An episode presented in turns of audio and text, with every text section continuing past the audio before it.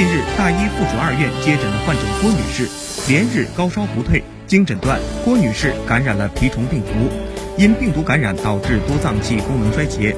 医生表示，这种病原体携带了病毒和其他的病原体，导致人体全身各个脏器、多个器官的功能障碍。